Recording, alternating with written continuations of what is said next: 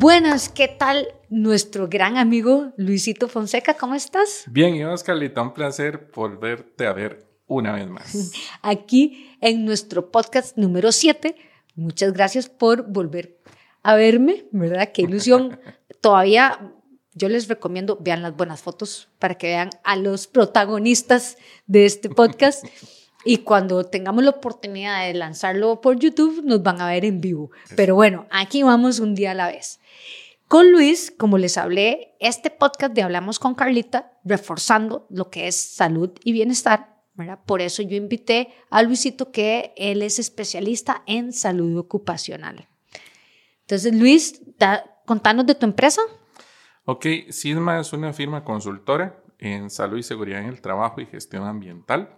Es decir, nosotros protegemos la salud y la integridad de las personas y el medio ambiente. Eso como parte de nuestra, nuestra, actividad específica con las organizaciones y con las personas que quieran implementar esto en su día a día. Y esto es algo importantísimo. Yo te voy a contar dos historias y porque la gente dice, es que, ¿para qué voy a necesitar de una persona de salud ocupacional? En realidad, ¿qué aporte me va a dar? ¿Qué valor me va a dar a mi empresa o a mí en algo, eh, algo como yo, que es algo súper pequeño? Te voy a contar esta historia. Yo no sé si vos sabes, hace como 15 o 22 días, y ahora que está de moda los terremotos, ¿verdad? Tembló, ¿verdad? Y en los gimnasios es curioso porque para que en un gimnasio se sienta, porque vos estás moviéndote, vos estás encima de una caminadora, o sea, hay que ponerle el temblor, ¿verdad? Hay que ponerle... Y gracias a la consultoría que nos dio Sisma con Luisito, supimos cómo mantener a la gente en calma, o sea, algo tan sencillo, ¿verdad? Tan sencillo, pero que hay que saberlo, ¿verdad? ¿Dónde ponerlos en zona segura? Y si fuera el punto de evacuar, ¿por dónde? Y me van a decir, Carlita, es obvio, su gimnasio es demasiado pequeño, solo hay una puerta. Sí, pero ¿será esa la puerta segura? ¿Verdad? Contanos, ¿cómo, ¿Cómo puede implementar uno eso en empresas? Bueno, yo tengo un extintor en, mi casa, por ejemplo. O sea, cosas que uno dice, ay, Carlita. Ok, mi, mi, abuelo siempre decía, cada cosa con su cosa, ¿verdad? Por eso existen profesionales, especialistas o inclusive personas que son los que desarrollan el quehacer día a día y tienen esa experiencia.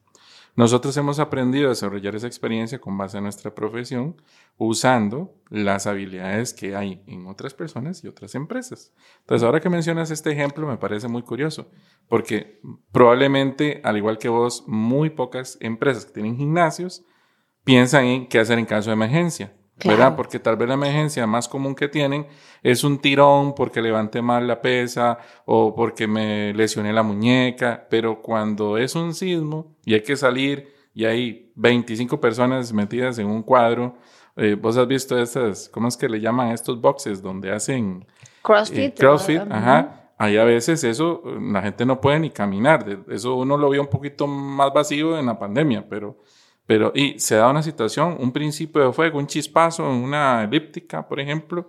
¿Qué hacemos? Exacto, ¿qué hacemos? No sé usar el extintor y resulta que el administrador de ese día o el instructor que estaba tampoco sabe. Eh, o alguien comienza a sentirse mal y dice, me duele el pecho. Y, y de un momento a otro se nos desvanece y llega alguien y nos dice, es que él padece del corazón.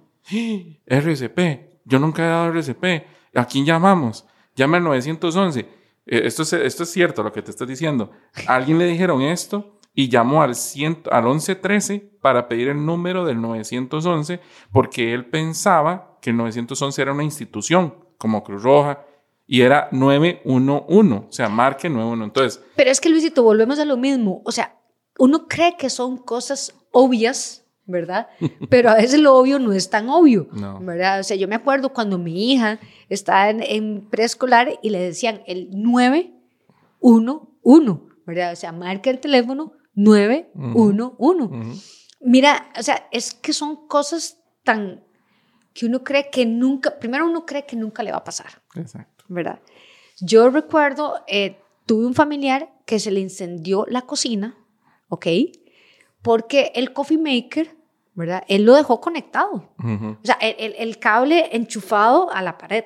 no le estripó el botón, pero hubo algo en la noche que hubo un cortocircuito, ese coffee maker se incendió. Y cuando él se despertó fue por el olor, Exacto. ¿verdad? Y prácticamente que llegó y dijo, oh, por Dios, tuvo que llamar al 911, ¿verdad? Bomberos. y bomberos. Entonces, son cosas que uno dice, es que ¿cómo voy a tener un extintor en la casa? ¿Cómo voy a tener un extintor en el gimnasio? Claro, no, no, no, eh, te entiendo 100% y, y aquí es donde entra la parte especialista que te decía, de SISMA, ¿verdad? Porque hay que hacer una evaluación completa de las instalaciones para saber en qué condiciones se encuentran, eh, porque a mí me gusta mucho hacer las, las visitas de diagnóstico, cuando alguien me dice, es que quiero hacer tal eh, servicio, eh, yo voy a visitarte, porque a veces es, quiero hacer un curso de primeros auxilios, ok, muy bien, ¿Tenés brigada? Sí, estamos empezando. Quiero ir a conocer tu empresa.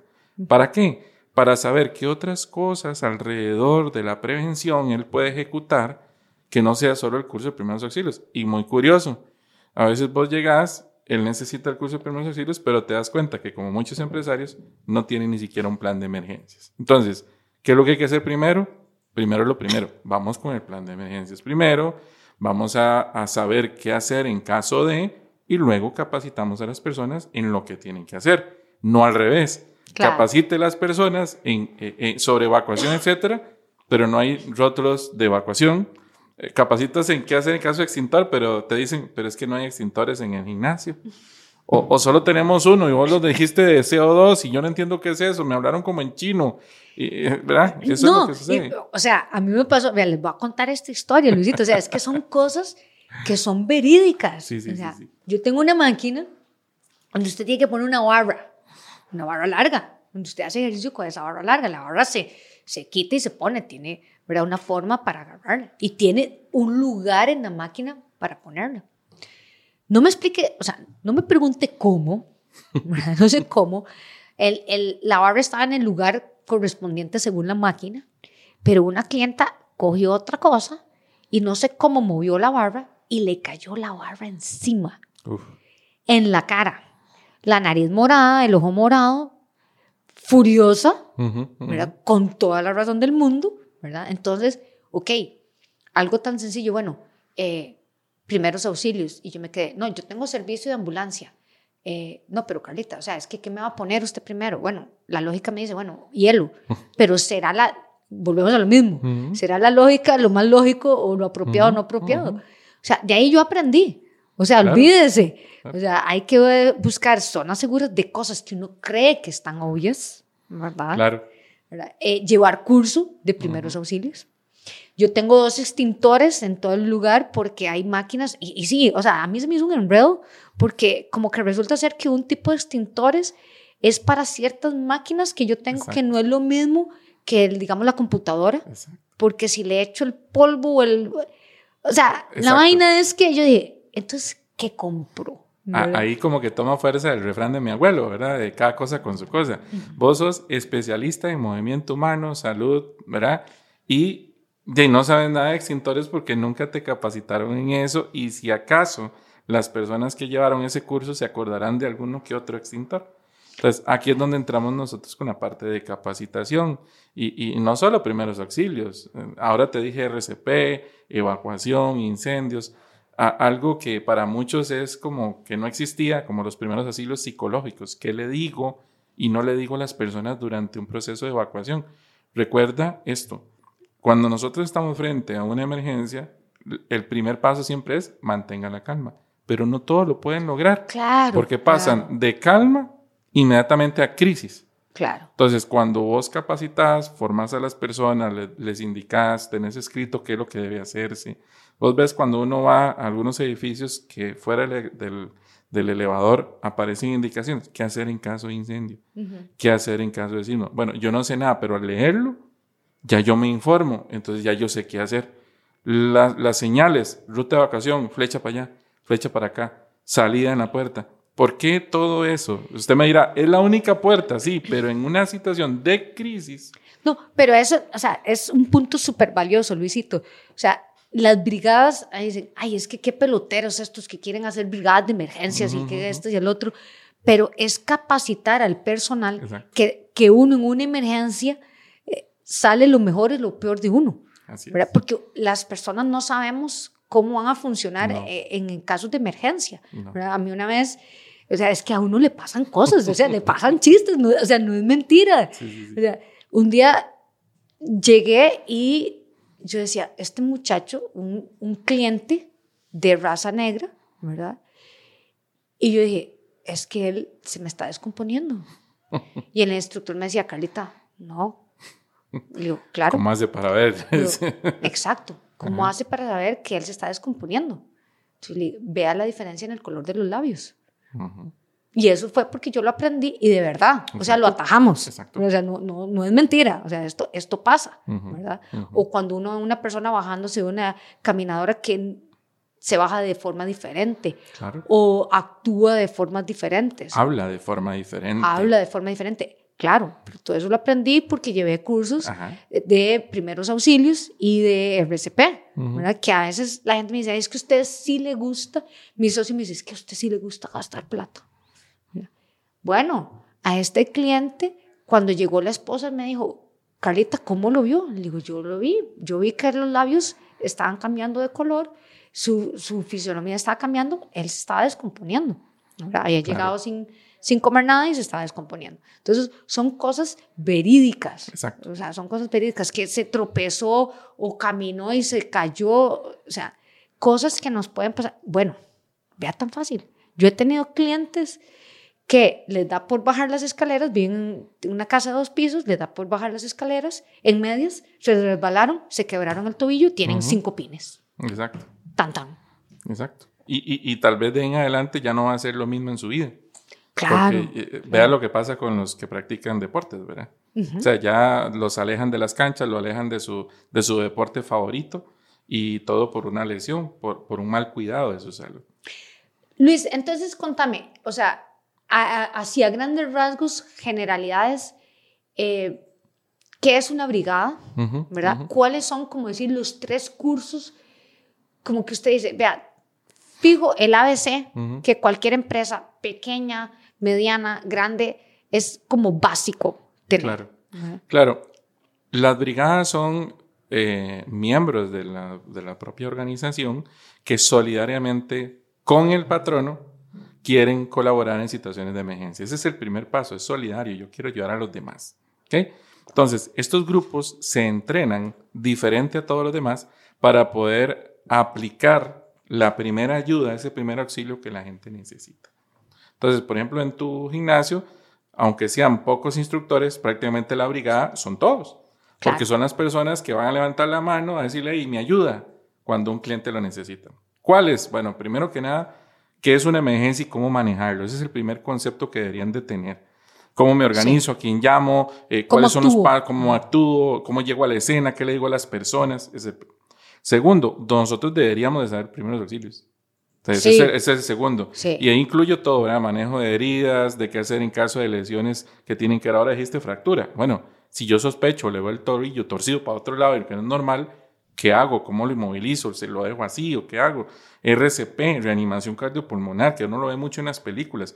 No es cierto que le hago tres sopladitas tres veces en el pecho y, la persona se levanta y habla y me abraza y me da gracias. No, eso solo pasa en Hollywood. Quiero decirte que solo el 2% de las personas a las que se da RCP sobreviven, o sea, y apenas es perceptible la respiración. No, y entre más tiempo dure en, tratarse y en saber aplicar el RCP, eh, así es las consecuencias. Y recuerda eh, que hasta cuándo vamos a dar RCP, de ahí hasta el puro final, porque recuerde que si usted está frente a su, a su familiar, usted quisiera que le den hasta que viva, hasta que pueda sobrevivir o salir de eso. Y el otro tema que me decías, al menos tres, es la parte de incendios. O sea, que, que hace, primero conocer al enemigo, qué es el fuego, qué lo compone, cómo, lo, cómo puedo luchar contra él. Y, hay mucha gente que en realidad le tiene mucho miedo al fuego. Ve, hace como tres años, ¿no te acuerdas la carroza fantasma en la ruta 27? Aquel pickup que se encendió y que daba vuelta solo. O sea, él, él, no sabía, no tenía extintor. ¿Y quién va a parar a darme el extintor para que lo apague? Sí. Entonces andamos en carros que no le compro el extintor porque me parece muy caro. Dice 40 mil pesos, Luis, ¿cómo vamos a inventar eso? Pero no le pareció caro la inversión de su carrito que ya se le perdió. Pero mira, o sea, son, es que son cosas verídicas. A mi mamá le pasó, a mi mamá le encanta, eh, yo creo que ella en su otra vida fue taxista, porque le encanta andar manejando. O sea, e, es que es como su, su, su, su pasión, ¿verdad? Y nada de carro automático. No, ella es una adulta mayor que le gustan marchas, porque a ella le gusta Piqui, sentir el piqui, carro, piqui. ¿verdad? O sea, que, Rápida y furiosa. que ella maneje el carro, ¿verdad? Y viniendo de Limón, un, un tráiler le estaba saliendo, o sea, el, el motor se le estaba este, sobrecalentando y le estaba saliendo humo. Y el señor, angustiadísimo, ¿verdad? Y mi mamá paró, se detuvo, se hizo al lado, sacó el extintor y le dice, yo creo que usted necesita esto más que yo. Y le dice, sí, el que tengo está vencido. Eh, Y, dice, y no funciona. y le salvó la tanda. Y le salvó la tanda. Eh, Es que son cosas que uno dice, eh, no me va a pasar, pero puede que pase y las consecuencias son muy duras. Como el que dijiste, el que se le quemó el coffee maker, un detector de humo en la cocina, le hubiera avisado. Exacto. Sí, sí, o sea, son sea, cosas, pero hay que aprender. Así es. Entonces, Luisito, cuénteme, ¿dónde te encontramos? Ok, pueden buscarnos en nuestra página web. Ahí están todos nuestros servicios www.sismacr.com en Facebook y en Instagram como SismaCR. Y mi número de teléfono es el 8325-6617. Ahí me pueden whatsappear, dicen ahora los chiquillos, ¿verdad? Sí. Y ponerme un mensaje que con mucho gusto les vamos a atender. Luisito, un gustazo como siempre haberte tenido. Espero que nos sigas visitando. Claro que sí. Si usted me invita, aquí me tiene. Muchas gracias y terminamos este podcast por hoy. Esperen el próximo. Chao.